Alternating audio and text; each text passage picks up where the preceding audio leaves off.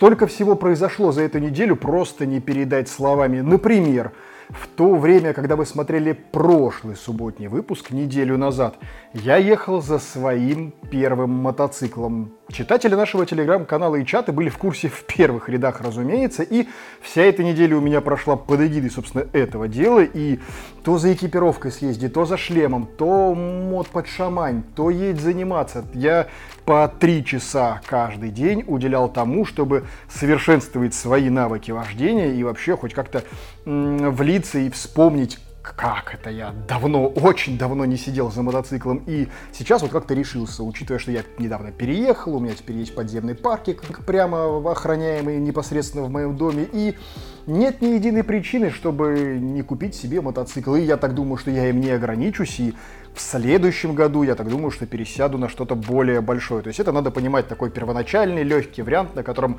несложно научиться и который, если что, не жалко.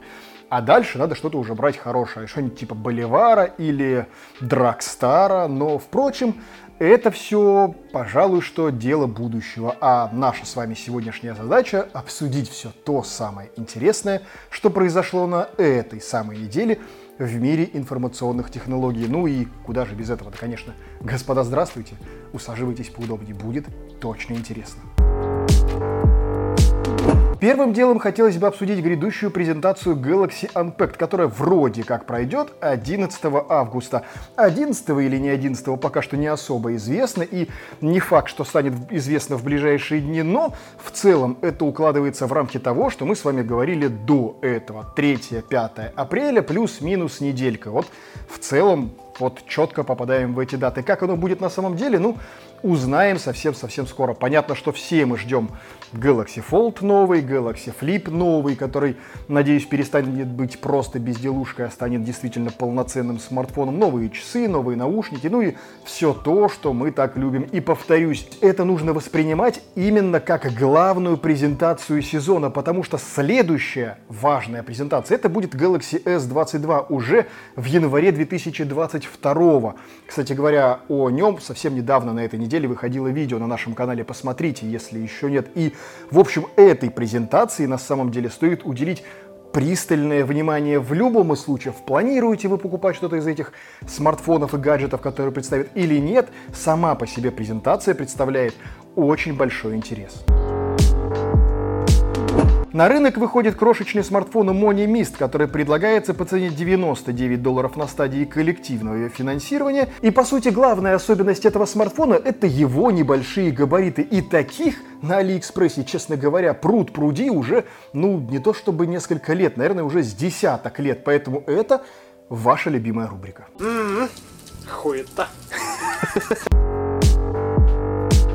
Mitsubishi Electronic призналась, что подделывала результаты проверок продукции с 80-х годов. Генеральный директор компании Такеши Сугияма заявил об уходе в отставку после скандального разоблачения подделки важных корпоративных документов. В частности, оказалось, что компания использовала компьютерную программу для подделки результатов тех или иных исследований и испытаний, которые относились к ее технике. Но вы думали, только в нашей стране халтурно подходит к вопросу соблюдения стандартов качества тех или иных продуктов, или только в нашей стране все нацелены сугубо на прибыль? Да нет, так везде.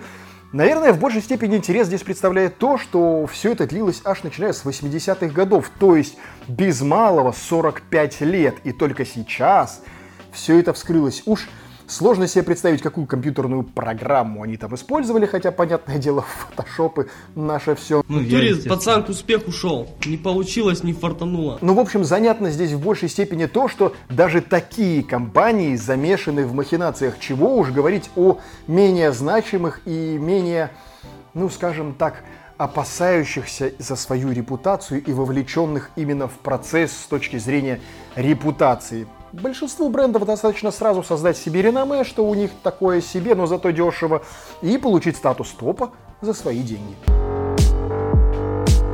Ну и вдогонку, процент выхода годной продукции при производстве некоторых 5-нанометровых микросхем на линии Samsung V1 не превышает 50%. И разумеется, это не официальные данные, ведь по официальным для зрелых состоявшихся тех процессов нормальным является цифра от 95%. Эта же цифра исследовательского какого-то там агентства. Понятно, что доверять ей это тоже такое себе вилами по воде писано. И, как я обычно говорю, истина где-то посередине.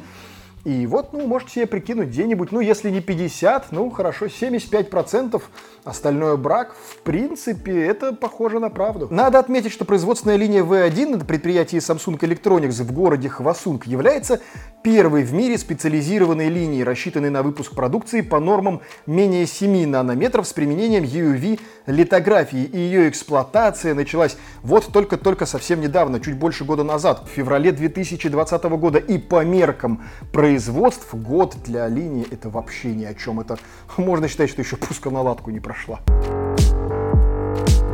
Выпущена новая Яндекс станция Light. Достаточно забавные цвета, чуть урезанный функционал. Что интересно, Яндекс говорит, что в зависимости от цвета колонки, которую вы выберете, у нее будет разный характер. Ну, то есть, если вы выберете колонку зеленую, она будет вся такая из себя загадочная. А если красную, то вся такая из себя прям агрессивная. А если фиолетовую, то задумчивая. Ну, сейчас не вдаваясь в детали, но суть такая примерно. И, что интересно, стоит она сейчас на старте 3 990, при том, что Яндекс станция мини полноценная стоит 4 990 всего лишь на 1000 рублей больше. Поэтому, если бы я и выбирал между мини и лайт и пытался остановиться на лайте, то только если вам с точки зрения дизайна вот прям невероятно необходим какой-то модный цвет. В остальном же Яндекс станция мини это прям вот реально невероятный топ.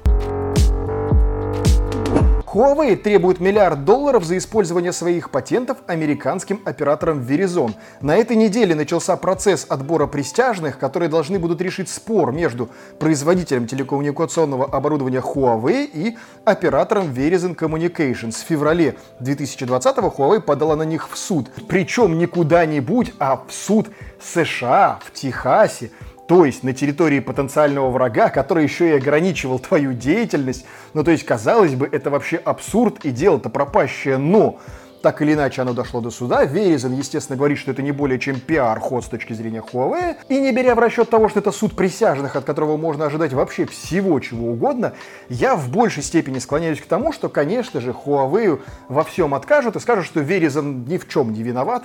Рафик ни в чем не виноват. Но сам по себе задел становится крайне интересным. Помните, ведь мы с вами обсуждали, что как только Huawei обретет независимость от тех или иных гугловых сервисов и вообще сможет самостоятельно вести игру на мобильной поляне, Ой, как скоро они включат обраточку и начнут долбить по тем или иным слабым сторонам американских компаний. Вот мы с вами именно это и наблюдаем. Все iPhone 14 получат LTPO OLED-дисплей с частотой обновления 120 Гц. Ну а все iPhone 15 получат иконки с изображением Тима Кука. А все iPhone 16 лишатся всех портов и вообще будут представляться без зарядки и в разобранном виде. Такую ересь можно нести сколь угодно много. Come on, еще даже 13 или вообще 12s iPhone не вышел. О каком 14 iPhone можно говорить и ну, это же абсолютный бред. Самое интересное, что на это люди ведутся и на серьезных щах это обсуждают. Там, в кулуарах, сети.